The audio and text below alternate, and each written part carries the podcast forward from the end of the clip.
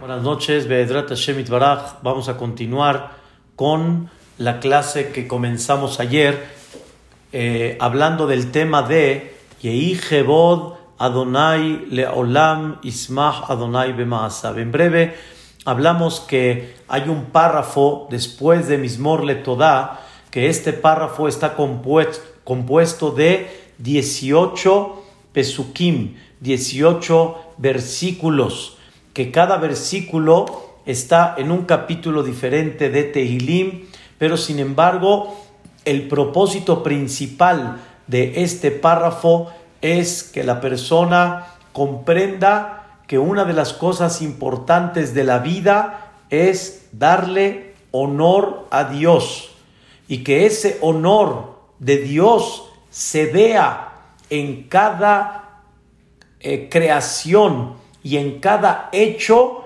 que hay en el mundo, de todo lo que salió de las manos de Dios, se tiene que ver el honor de Dios.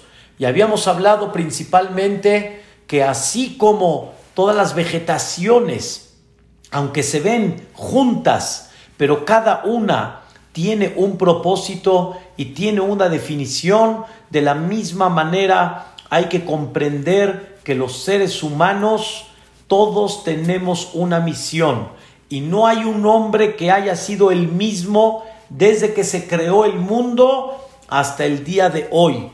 Y todos tenemos dos cosas. Una, tenemos el derecho a ver el espectáculo de Dios, tenemos el derecho de impactarnos de Dios, como explicamos ayer, Nadie quiere que el otro vea el, espectáculo, sino cada uno quiere ver el espectáculo. Nadie va a decir, yo quiero que tú disfrutes el, el, crucero por mí o que disfrutes el espectáculo por mí. No, tú disfrútalo, yo también lo quiero disfrutar. Y cada persona quiere disfrutar la maravilla de este mundo. Y de la misma forma, en cada uno de nosotros se tiene que ver el honor de Dios. En cada uno se tiene que ver la grandeza de Dios.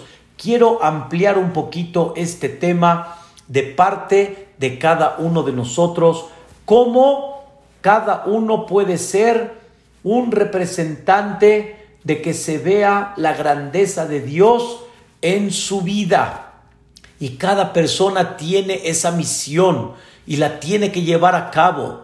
Y cada uno de nosotros, como dimos ayer un ejemplo, una persona con un, con un pequeño este, calcomanía que puso detrás de su coche, lo que impactó en la vida de una persona. Y debemos de ser siempre aquellos que cargamos el honor de Dios.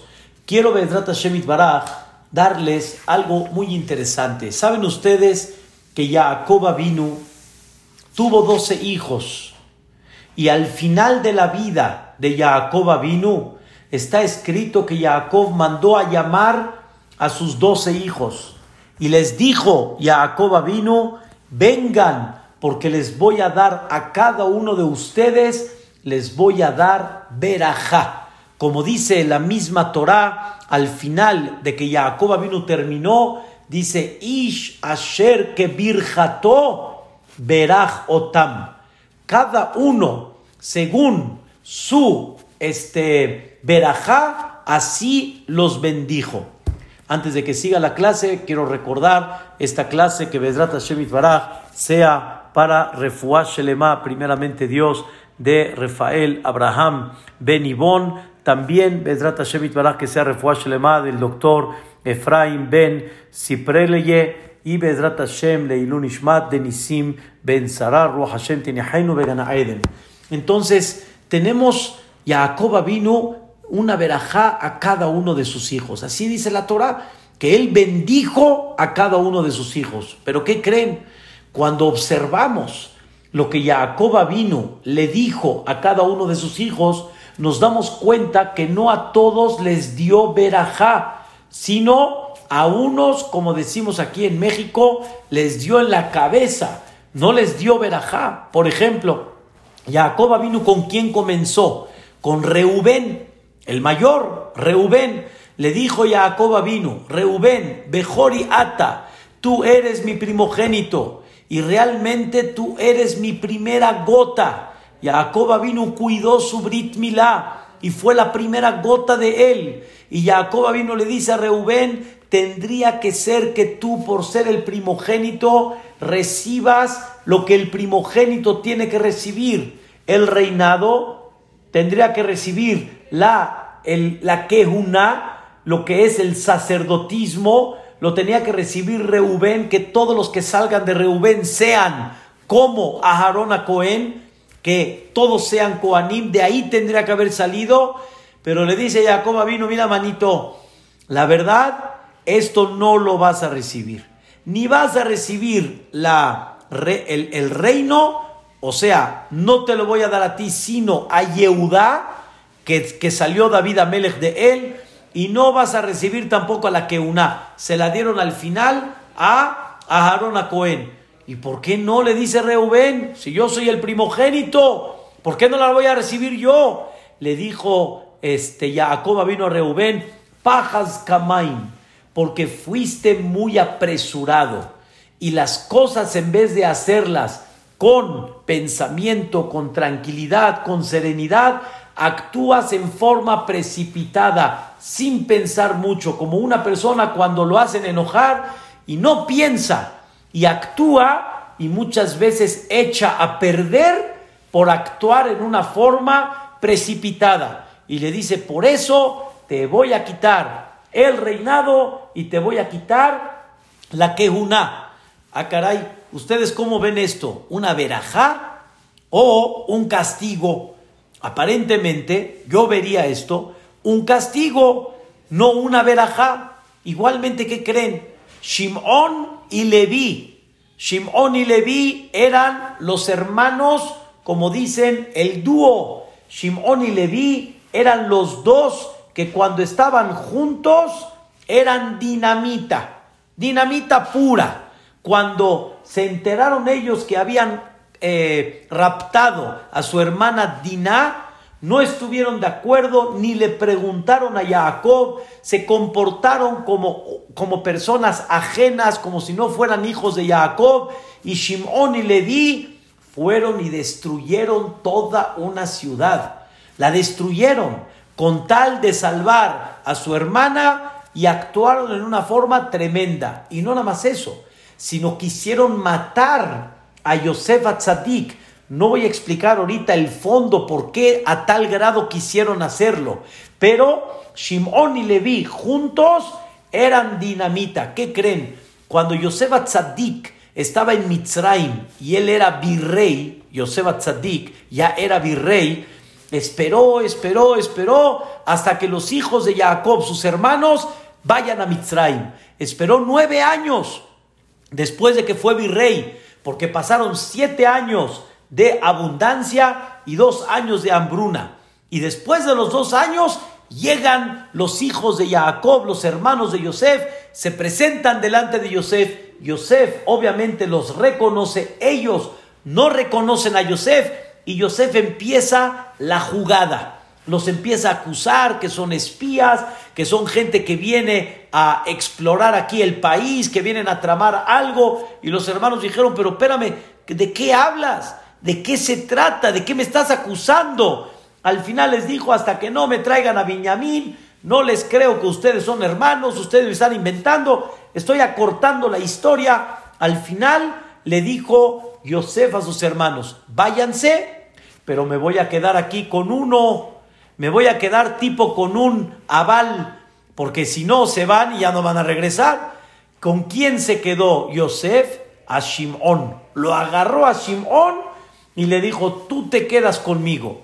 Pregunta Rashi, ¿por qué a Shimón? ¿Por qué no agarró a Isahar, a Zebulún, a Naftalí, a Reubén? ¿Por qué agarró a Shimón? Porque Yosef ya los conocía. Si dejo a Shimón y a Leví juntos, me, van a tramar ahorita, me van a hacer un dolor de cabeza. Estos son dinamita, por eso los voy a tener separaditos. Viene Jacob vino y dice, no olvidé lo que hicieron con Shechem, no olvidé lo que hicieron con Yosef Atzadik, que lo querían vender. No olvido que ustedes han sido un, un, un, eh, una hermandad que aunque han visto por su hermana y han visto de alguna manera un celo natural, pero ustedes dos su conducta no es buena. Y por eso Jacob vino dice a Jalekem, los voy a dividir, no los puedo mantener a ustedes juntos. Un tema que ahorita no voy a ampliar. Eso es una veraja. Eso no es ninguna verajá, al contrario, ya le dio durísimo. Reubén le quitó la primogenitura, o sea, lo que merece la primogenitura. A Shimón y a Leví les dio, pero duro, en la cabeza. ¿Qué creen, queridos hermanos? ¿Quién sigue? Reubén, Shimón, Leví. ¿Quién sigue? Yehudá. Yehudá dijo, mamacita, híjole, si a Shimón a Reubén, a Leví les tocó eso, imagínense a mí que me va a tocar si Barminan embarazó Tamar y mira nada más lo que yo hice. Yani, Yehudá se fue con su nuera y ahora Jacob vino me va a hacer totalmente Haroset. Me va a quitar completito todo. En eso Yehudá empezó a separarse. Escuchen bien, Yehudá empezó a salir como que de la casa, del cuarto. Y en ese momento llega Jacob y le dice, Yehudá, ven para acá, ¿a dónde vas? ¿A dónde vas? Ahora sigues tú. Pero ahí le dijo Jacob vino, sí, tuviste una acción difícil de entender, una cosa que aparentemente es fuera de lo que un hombre tan grande debería de hacer. Pero con todo y eso, Fuiste un hombre que reconociste tu error. Fuiste un hombre que tuviste la fuerza de decir, Tahiti, me equivoqué. Y sin vergüenza, ella embarazó de mí. Ella no tiene por qué pagar lo que yo estoy juzgando en este momento.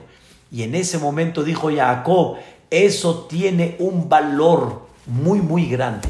Tiene un valor muy grande. ¿Y qué crees, Yehudá? El reinado te lo voy a dar a ti. Justamente a ti te lo voy a dar.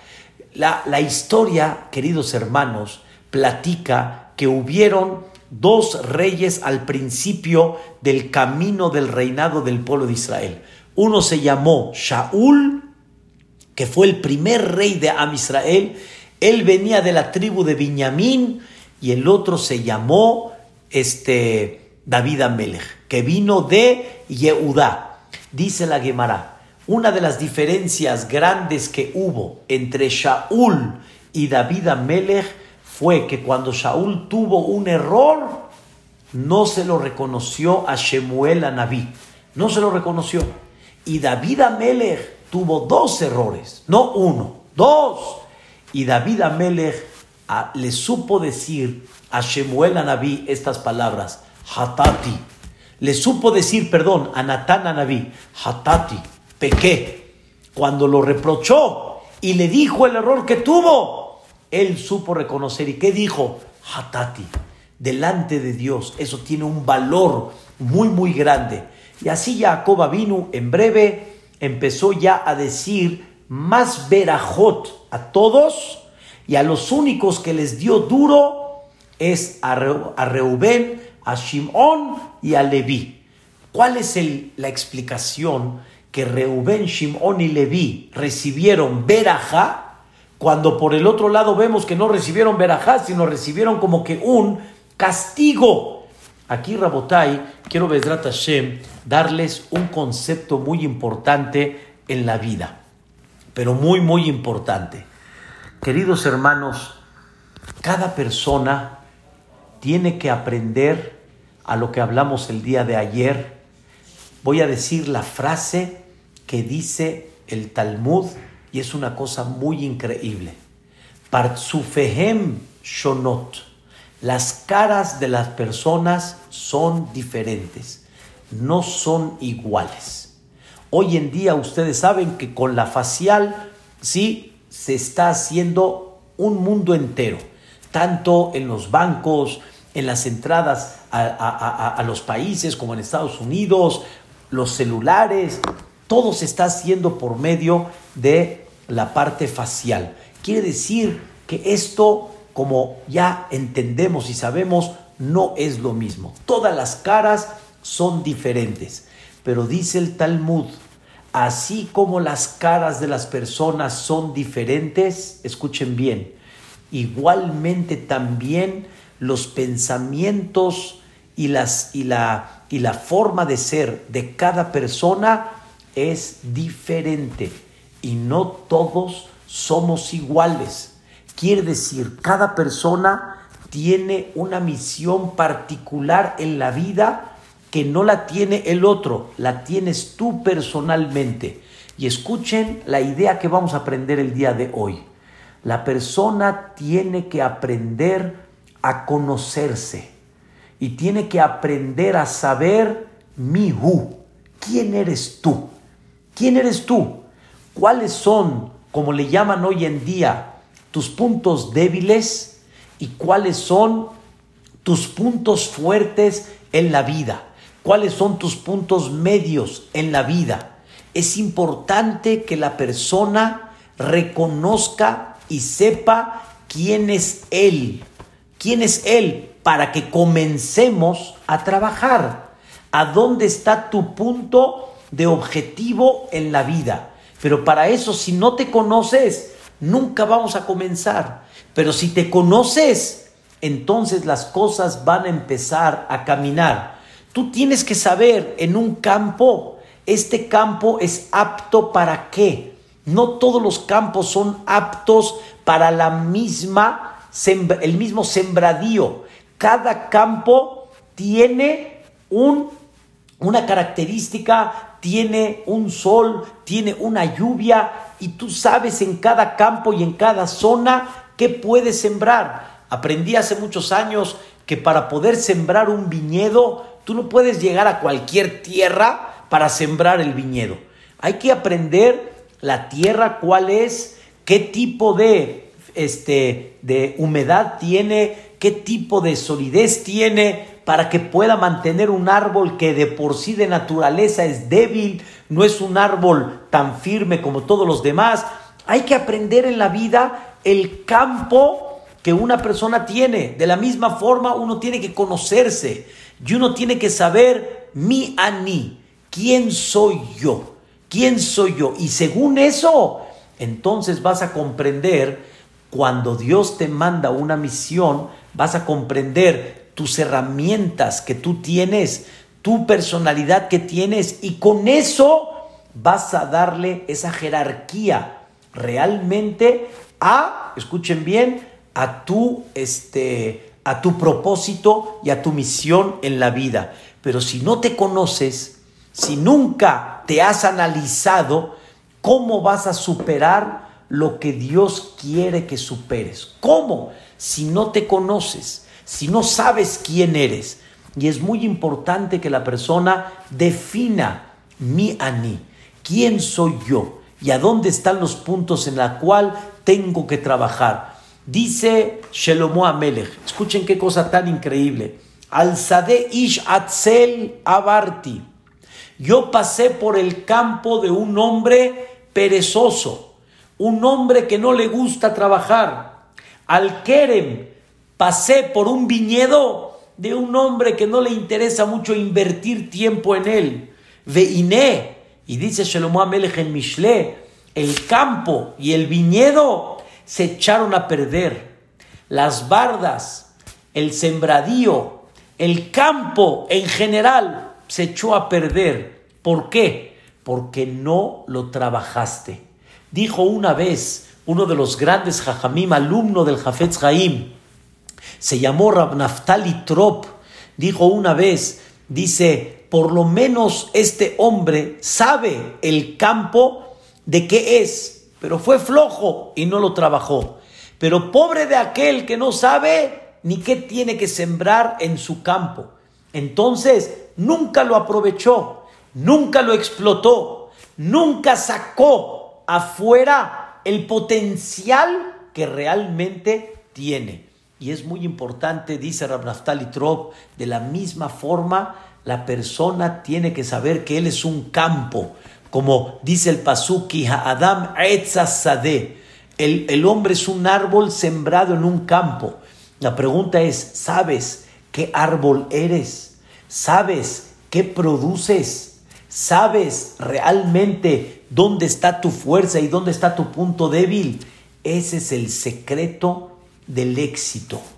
Ese es el secreto para que la persona eh, lleve a cabo el honor a Dios. Cuando una persona lleva a cabo su visión, entonces se ve el honor de Dios. Mira, fabriqué a una persona con estas características, hizo exactamente lo que tenía que hacer. Hizo exactamente lo que Dios esperaba de él. De ahí sale el honor a Dios. ¿Cómo explicamos? Que, que, cada uno de nosotros tiene una misión que se vea en nosotros el honor a Dios. ¿Cuál es el honor a Dios? Cuando conoces cómo Dios te fabricó, cuando conoces el punto débil que tienes, cuando conoces los puntos positivos que tienes que explotarlos para sacarlos adelante, entonces de ahí se ve el honor de Dios. ¿Por qué? Porque se ve una persona que entendió que tiene una misión y llevó a cabo exactamente lo que Dios le pidió y lo que Dios le encomendó. Y este detalle es el que la persona tiene que tratar de analizar y comprender. Hay mucho aquí adentro, hay mucho, hay mucho acá, pero muchas veces no lo analizamos, no lo vemos y por lo tanto es una situación en la cual se va perdiendo el tiempo y vamos pasando el tiempo y no llevamos a cabo nuestra misión. Señoras y señores, quiero platicar con ustedes un tema sensible, pero es un tema muy importante, muy importante. Dios creó a cada uno diferente, pero también Dios creó a dos sexos. Uno se llama hombre y el otro se llama mujer. Y la mujer no es hombre y el hombre tampoco es mujer. Y la mujer tiene una misión y el hombre también tiene su misión. Y todos tienen que comprender cuál es la misión que Dios le mandó a cada uno como es, como es. Una de las cosas que dice eh, el Talmud que Paró se dedicó es darle trabajo de los hombres a las mujeres y de las mujeres a los hombres. O sea, una de las crueldades que Paró hizo es que el hombre asuma lo que la mujer tiene que hacer y la mujer asuma lo que el hombre tiene que hacer. Y eso era una barbaridad, era una cosa tremenda, porque no somos iguales, porque cada uno tiene un, una forma de ser y una manera en la cual es el objetivo en la cual tú tienes que llevar a cabo. No es Hasbe Shalom hacer de menos ni al hombre ni hacer de menos a la mujer. El mundo lo malinterpreta. El mundo lo hace no de forma correcta. El mundo quiere hacer de menos al hombre o a la mujer, o a la mujer o al hombre.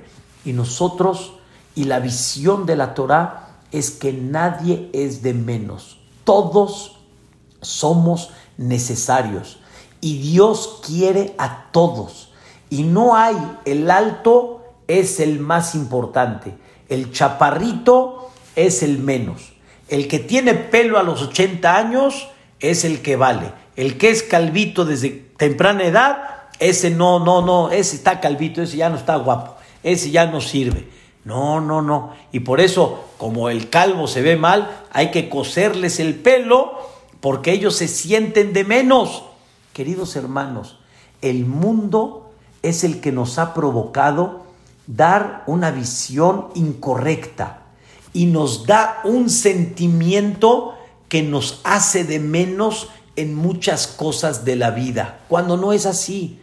Nadie es menos. Todos somos en los ojos de Dios iguales.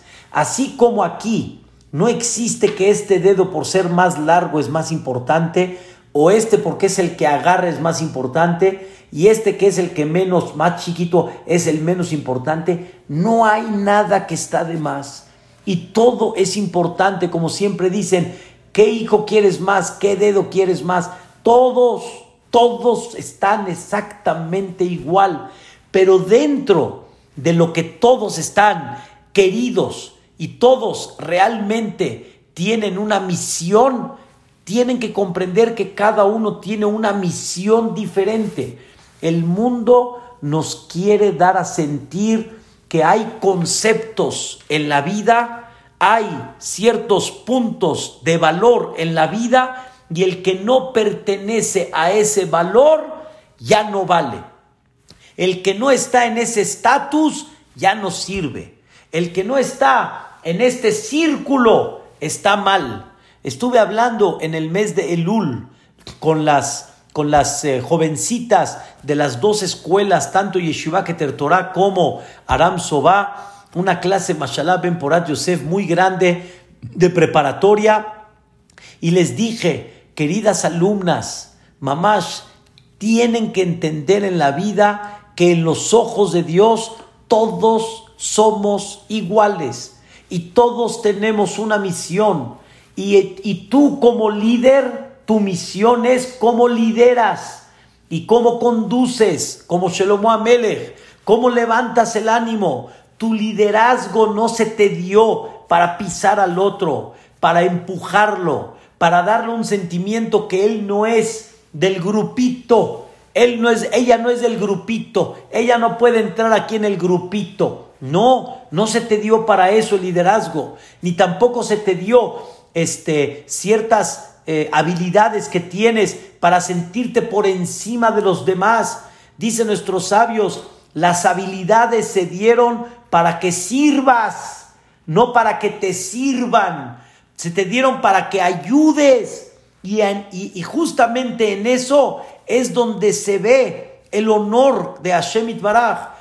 Cuando el mundo camina por una línea y da un sentimiento de envidia, de egoísmo y de que cada uno quiere ver por sí y nosotros tenemos una conducta de abrir el corazón, ver por los demás, ayudar a los demás, utilizar lo que tenemos para ver cómo levanto yo a los demás, ahí es donde se ve la grandeza de Dios, ahí es donde se ve el honor a Dios. Queridos hermanos, el mundo se impacta como el pueblo de Israel se ayudan uno al otro.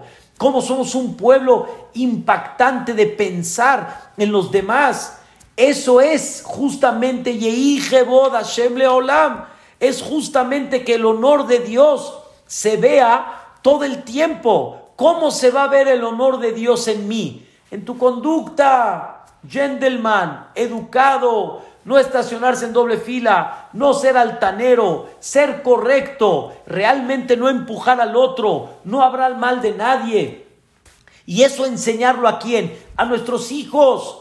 Y debemos de aprender a que cada uno tiene una misión y cada uno tiene un valor totalmente propio, propio, completito.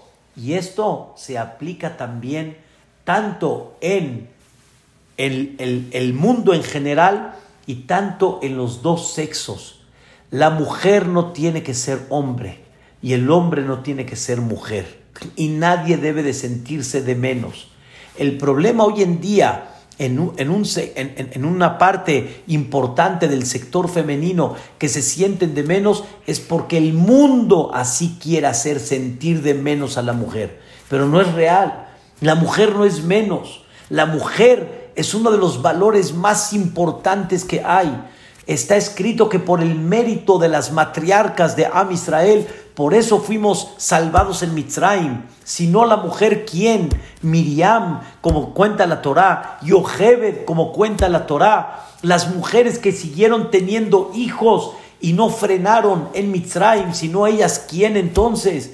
Las tefilot y las lágrimas de la mujer no necesitan minyan. Las lágrimas de la mujer natural no necesitan minyan. Rompen más barrera a la que el hombre rompe esa barrera. tenemos que aprender que cada persona tiene una misión específica en la vida y la persona tiene que comprender que debe de sentirse honrado en haber llevado a cabo su misión, en haber llevado a cabo ese concepto de lo que Dios esperaba de él.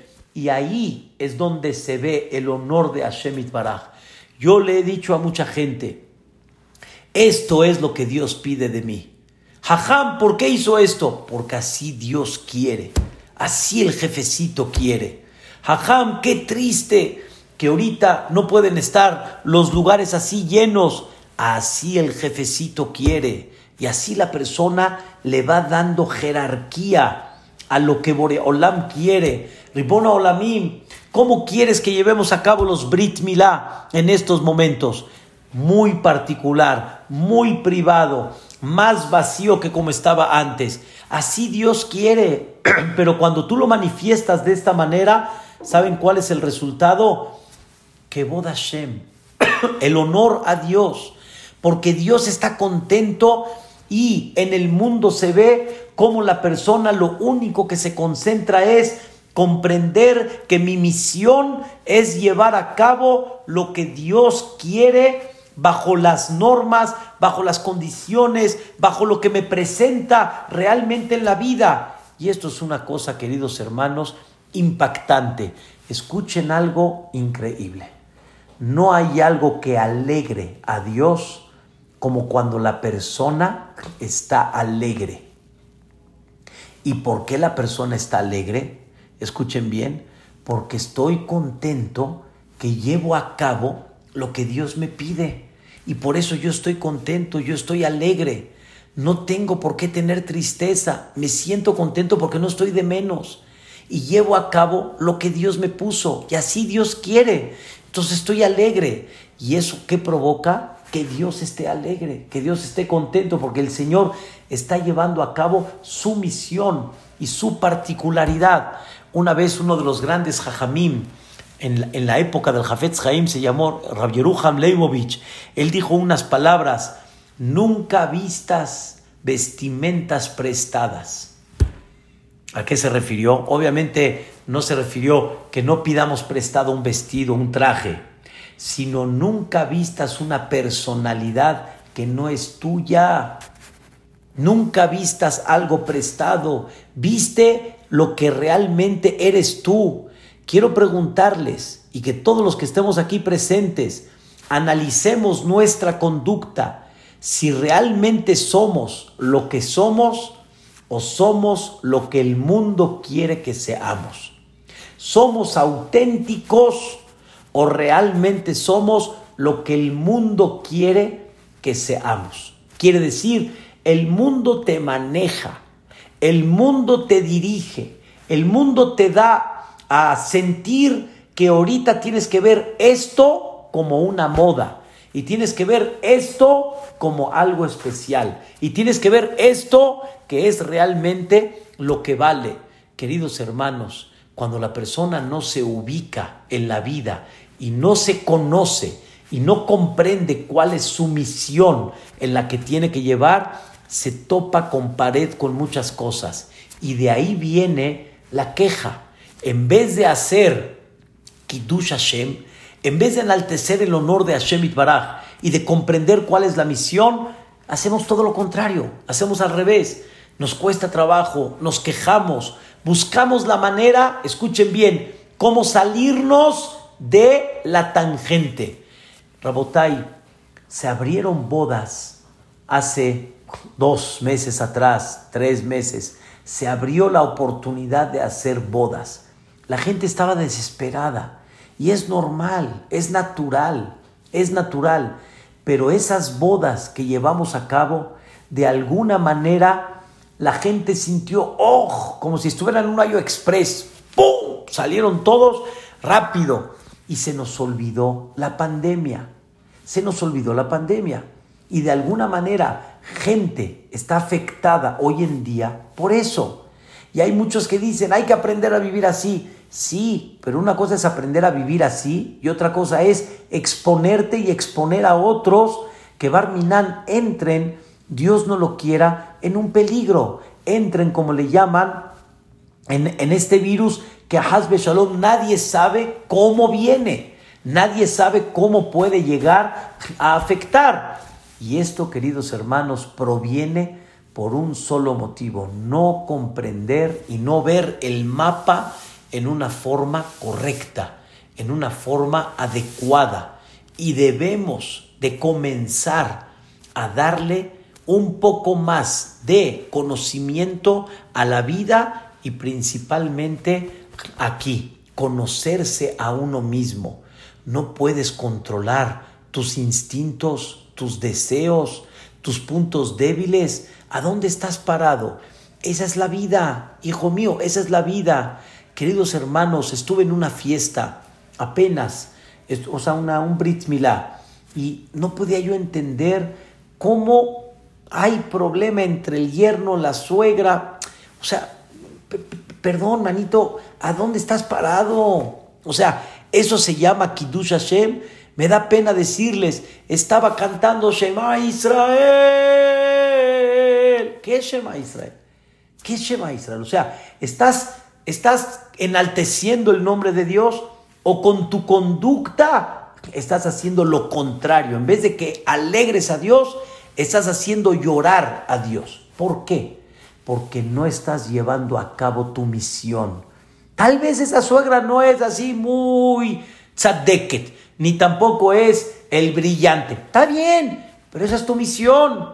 Ese es el paquete que Boreolam entregó en tus manos.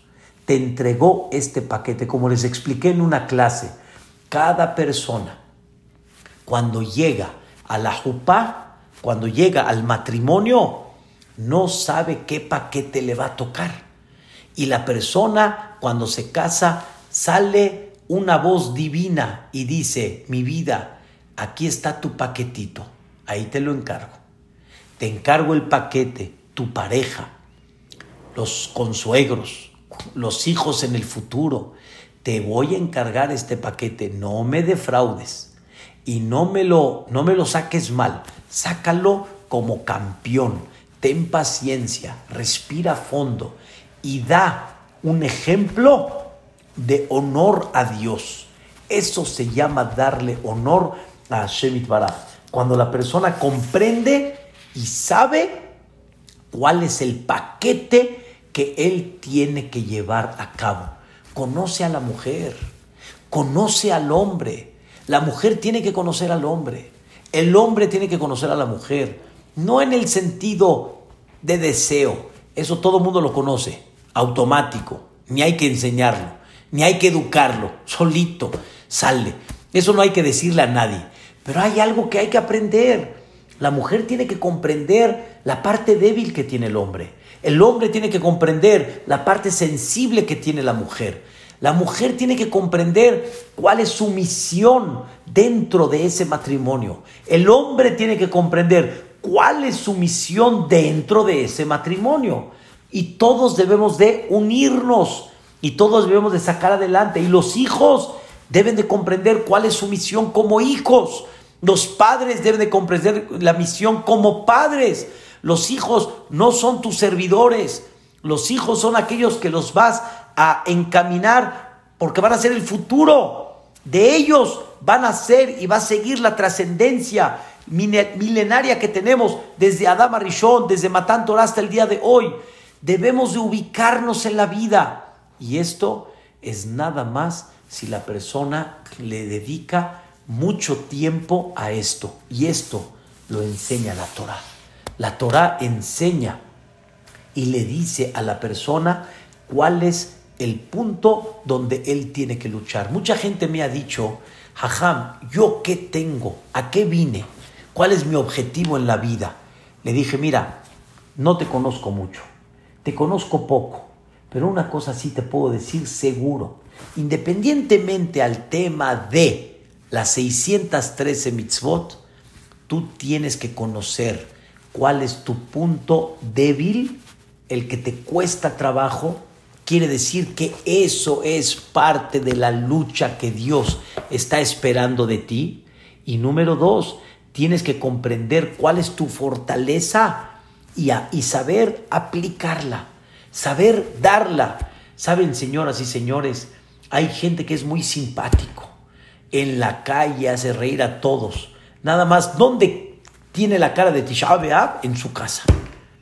Y los hijos preguntan, bueno, caray, ¿por qué afuera eres, eres este, brillante? ¿Por qué afuera eres, eres luz? ¿Por qué aquí adentro no? La esposa dice, ¿por qué aquí adentro no puedo yo gozar y disfrutar de lo mismo que otros gozan? ¿Por qué yo no puedo gozar de lo mismo?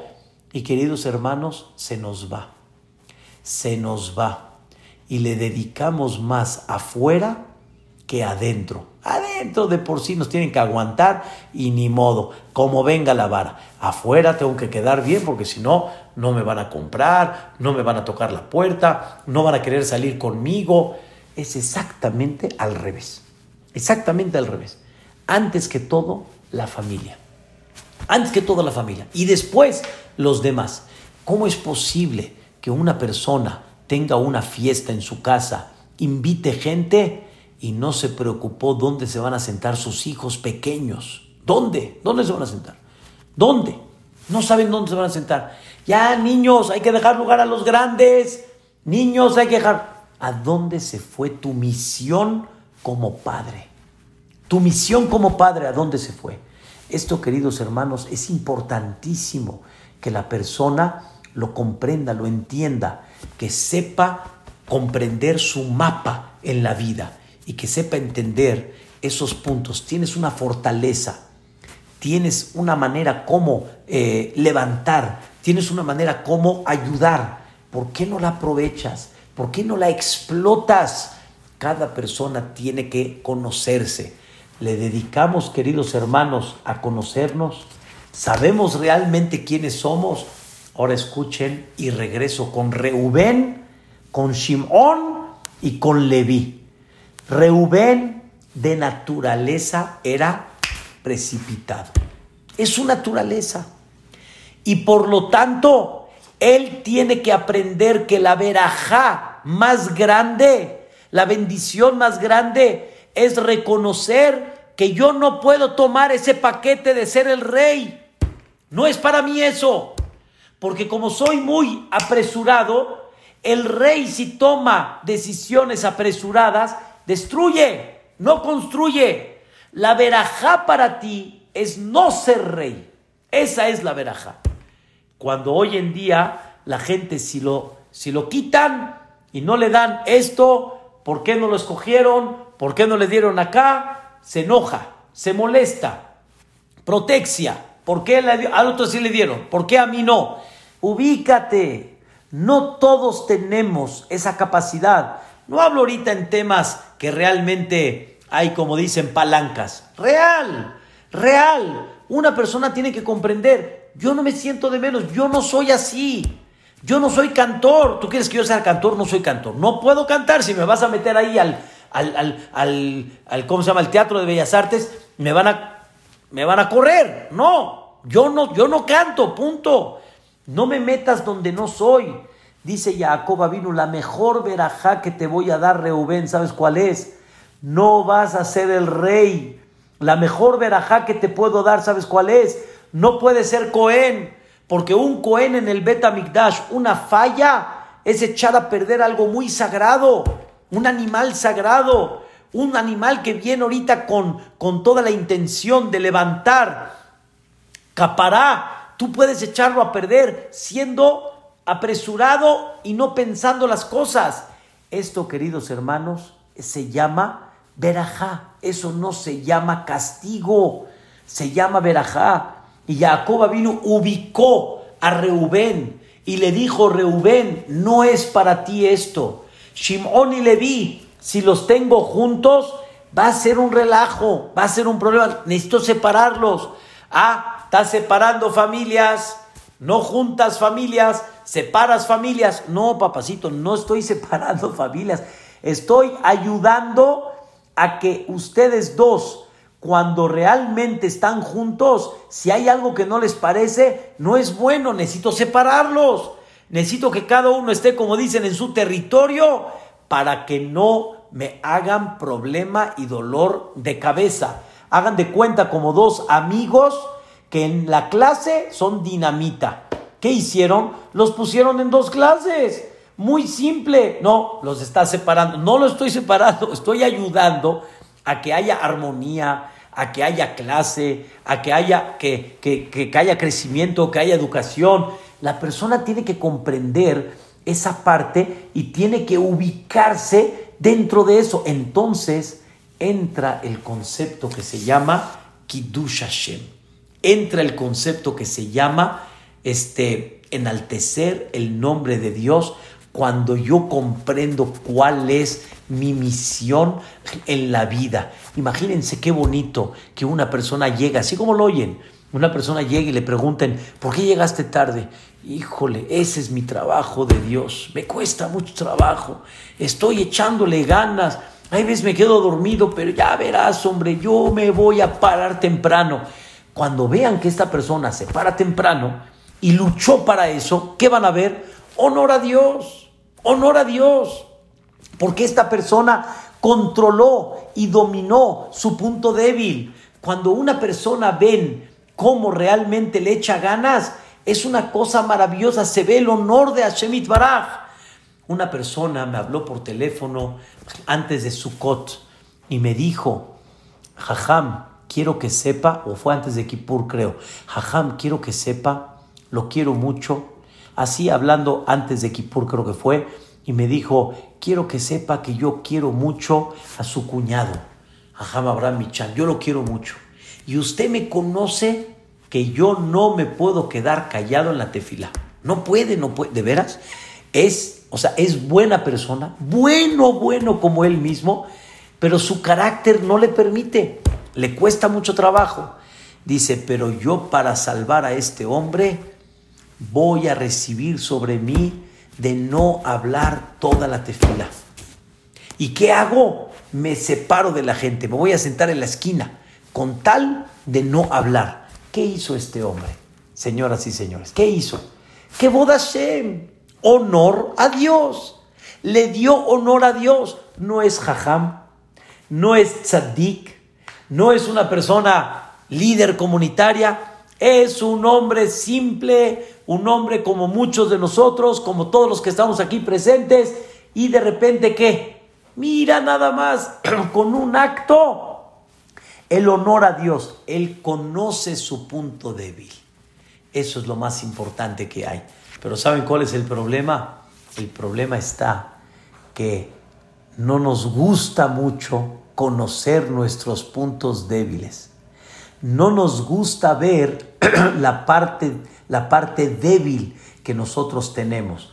No nos gusta de alguna manera que nos digan a dónde fallamos. El hombre siempre está acostumbrado a que le digan, escuchen qué increíble, que le digan sí, sí, sí, sí. Y no le gusta que le digan no, no, no. Ya ni en esto, no, en esto tampoco, en esto no sirves. Al hombre siempre le gusta la parte positiva y es muy natural. El hombre tiene que animarse en la vida, me queda muy claro. Y si todo el tiempo lo vas a estar tirando, no sirve de nada. Hay que saber balancearlo. Pero hay algo muy importante, tienes que saber tu punto débil. Tienes que saber tu punto débil. Hay gente que dice, yo soy de mecha corta, jajam, cortita. Bueno, le dije la verdad, te felicito. Me dice, ¿qué? ¿Me felicito que soy de mecha corta? No, te felicito que reconoces que eres de mecha corta. Te felicito, por lo menos ya avanzamos algo muy importante. Ahora sabes qué sigue aunque seas de mecha corta, hay forma como trabajarlo. Hay forma como corregirlo. Esos que conocen que tú eres de mecha corta y de repente te ven que no te enojas y de repente te ven que te picaron y te quedaste quieto, ¿qué hiciste en ese momento? Honor a Dios. Honor a Dios. Le diste a todos a entender que esa es tu misión y veniste a eso. Quiero decirles, hay algo, la verdad, interesante. No muchos saben exactamente de dónde, pero hay un comentario en las Mishnayot que se llama Yahin Uboaz, así se llama el comentario. Y en ese comentario platican una historia que no está escrita en ninguna fuente del Talmud ni del Midrash, pero así platica él la historia, que Moshe Rabbenu, eh, un rey en la época de Moshe Rabbenu, quería saber quién es ese que se habla de Moshe, Moshe, Moshe, porque Moshe ya se escuchó su voz en todo Mitzrayim, en el desierto, Moshe, Moshe. Quería saber quién es. Y mandaron, el rey mandó a gente especialista que lo dibuje, que dibuje el rostro de Moshe Rabbenu. Cuando llegaron con el rey, el rey dijo, este no es Moshe Rabbenu. Y le preguntaron, ¿por qué? Porque yo conozco de rostros. Y el rostro de Moshe Rabbenu manifiesta un hombre de carácter duro, enojón, expulsivo, así, ya ni no un hombre que me, que me hablan que es humilde y es un director fantástico y todo el mundo lo quiere. No, este no es Moshe Rabbeinu. Mandó a otros, se lo dibujaron igual. Dijo, no puede ser. El rey decidió que personalmente va a ir a ver, a conocer a Moshe Rabbeinu fue, lo vio y le dijo, ya me, ya me di cuenta que sí es el rostro que me, que me figuraron. Pero dicen de ti maravillas, que eres el hombre más humilde de la tierra. ¿Cómo me lo explicas? Y le contestó Moshe Rabbenu, sí, mi rostro es ese, pero trabajé, trabajé y trabajé para llegar y lograr ser ese hombre que escuchas de mí. Y eso se llama Rabotay, escuchen bien la palabra, Shem Tov.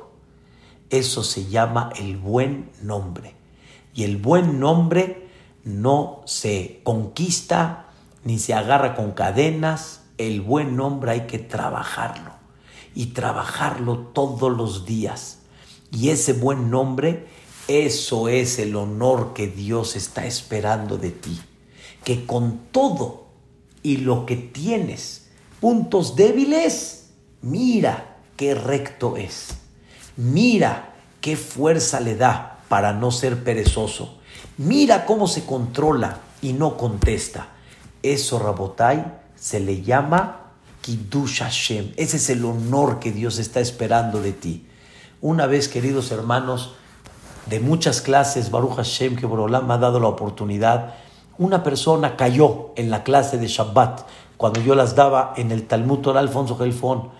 Y, y, se contactó conmigo, platicamos de muchos temas y me dice, mire Jajam, yo conozco un poquito de la personalidad de una persona. Dice, usted se ve muy nervioso en la clase. Se ve muy nervioso en la clase. Le dije, ¿yo?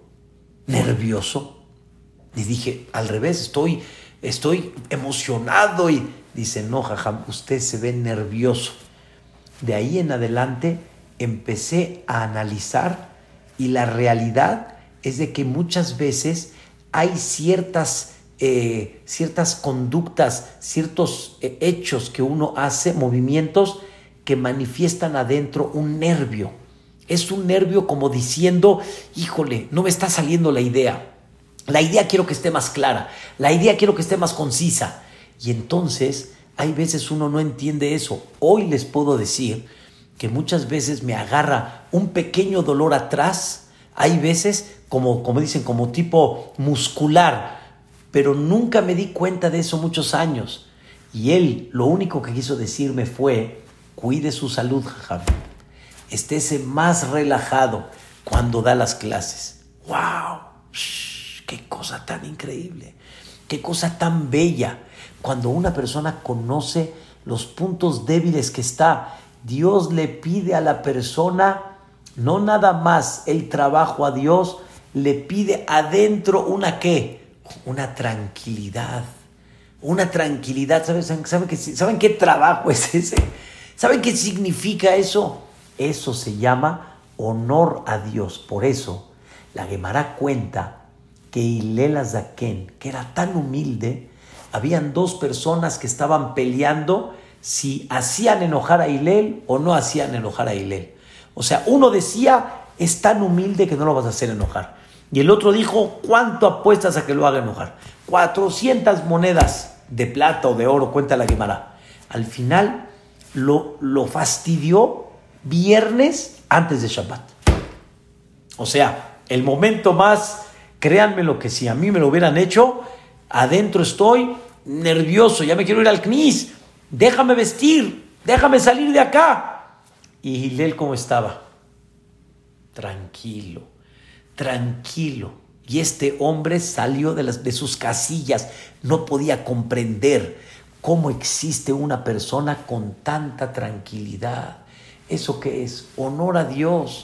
Llevó a cabo su misión. Y cada persona tiene que conocer ese punto débil. ¿A dónde estás tú? Y por eso, queridos hermanos, el Yehi tiene 18 versículos. Como dijimos ayer, ¡Hay! Hay, hay quiere decir en qué vives, para quién vives, en dónde inviertes, dónde están tus fuerzas, dónde está tu agilidad, dónde está tu punto débil, dónde está tu control. Vive realmente lo que Dios está esperando que vivas. No vivas lo que el mundo quiere que vivas. Lástima que hay muchos años que han pasado y no vivimos lo que realmente deberíamos haber vivido. Vivimos lo que el mundo quiso que vivamos. Ahorita en la pandemia, queridos hermanos, nos hemos dado cuenta que nuestra vida fue lo que el mundo quiso que vivamos. Y no hay restaurantes, y no hay cines, y no hay esto, y no hay salidas, y no hay viajes, y no hay... Entonces de repente la persona dice, ¿y ahora qué? Se acabó la vida, se acabó la vida. Te diste cuenta que vivías no lo que tú deberías de haber vivido. Viviste otras cosas. Ahora quiero enseñarte qué se llama realmente vivir. ¿Quién eres tú como padre, como hermano, como yerno, como hijo, como nieto, como amigo, como líder comunitario? ¿Quién eres? ¿Quién eres? ¿Llevas a cabo tu misión? ¿Estás pensando realmente en tus puntos que debes de luchar, eh, estás pensando en cómo explotar tu potencial que tienes. Eso, queridos hermanos, tiene un valor enorme y eso se llama Hashem Le Olam. El honor de Dios va a estar Le Olam, que Dios esté contento con nosotros al llevar a cabo realmente esta misión. Y escuchen unas palabras de una, de una de un libro muy importante, se llama Nefesh Haim de Rabhaim Ivalojin. Con esto encierro la idea. Cada día allá arriba y el mundo de los ángeles está esperando que vamos a sacar en potencial y en control el día de hoy. Están esperando nuestro servicio. Dios no está esperando el otro que va a ser está esperando nosotros qué vamos a hacer. Por eso, queridos hermanos, si en un, cli, en un CNIS hay 100 personas y dos están platicando, dos, y no se les escucha, están platicando, pero el CNIS se escucha divino, el cántico, Raubanim, Nishmat, y todo está increíble. Dios está triste porque hay dos personas que ellos los estoy esperando. Pero el CNIS está bien. Sí, el CNIS está bien. Pero Dios no espera nada más un CNIS. Dios espera el servicio particular de cada uno. Ay, reza por mí. No entendiste, papacito. No es rezar por mí. Es lo tuyo. Disfrútame, dice Dios. Y también quiero disfrutar de tu trabajo y de tu labor y de tu control y de tu luz, porque tú eres grande y tienes mucho que dar. Be'ezrat Hashem, que esto nos ayuda a reforzar este tema. Y mañana, primeramente Dios, quiero platicar con ustedes, Be'ezrat Hashem, unos cuantos versículos de este Yehi Jebod. Uh, se van a quedar fascinados, porque hay unas explicaciones. Eh, eh, Yehi Shem Hashem Meborach Meatabe Adolam. Mi Mizrach Shemesh Ad Meboo Meulal Shem Adonai. Ramal Kol Goim Adonai Alashamayim Kebodó. Uh, es una belleza cada versículo. Es una, una dulzura. No, no se la pierdan, porque va a ser una paleta riquísima. Es más, no coca fría así va a ser un alimento de vitamina zinc, con todas las vitaminas que hay, porque nos va a dar uh, eh, una visión a la vida muy especial. Bedrat Hashem los veo mañana, primeramente Dios, Besiata Dishmaya, cuídense mucho, que descansen y Bedrat Hashem, que Boreolam mande Refuash Lema a los que necesitan Refuash Lema en general, en particular Bedrat Hashem, por los que pedimos Leilun Ishmat por todos, en especial Nisim Benzara, y primeramente Dios, que Boreolam nos alegre, y ahí vamos, Bedrat Hashem Quiero decirles algo, perdón, todo Sukkot no llovió todo Sukkot. Un año como este casi no ha habido. O llueve al principio, llueve a la mitad, o llueve al final, o llueve a la mitad del día. Todo Sukkot no llovió y después de Sukkot, vean las lluvias que han habido. Va a ser un año bonito. Ánimo, ánimo, porque Bezrat Hashem, vamos a ver cosas buenas. Bezrat Hashem Itbaraj. Cuídense mucho y buenas noches.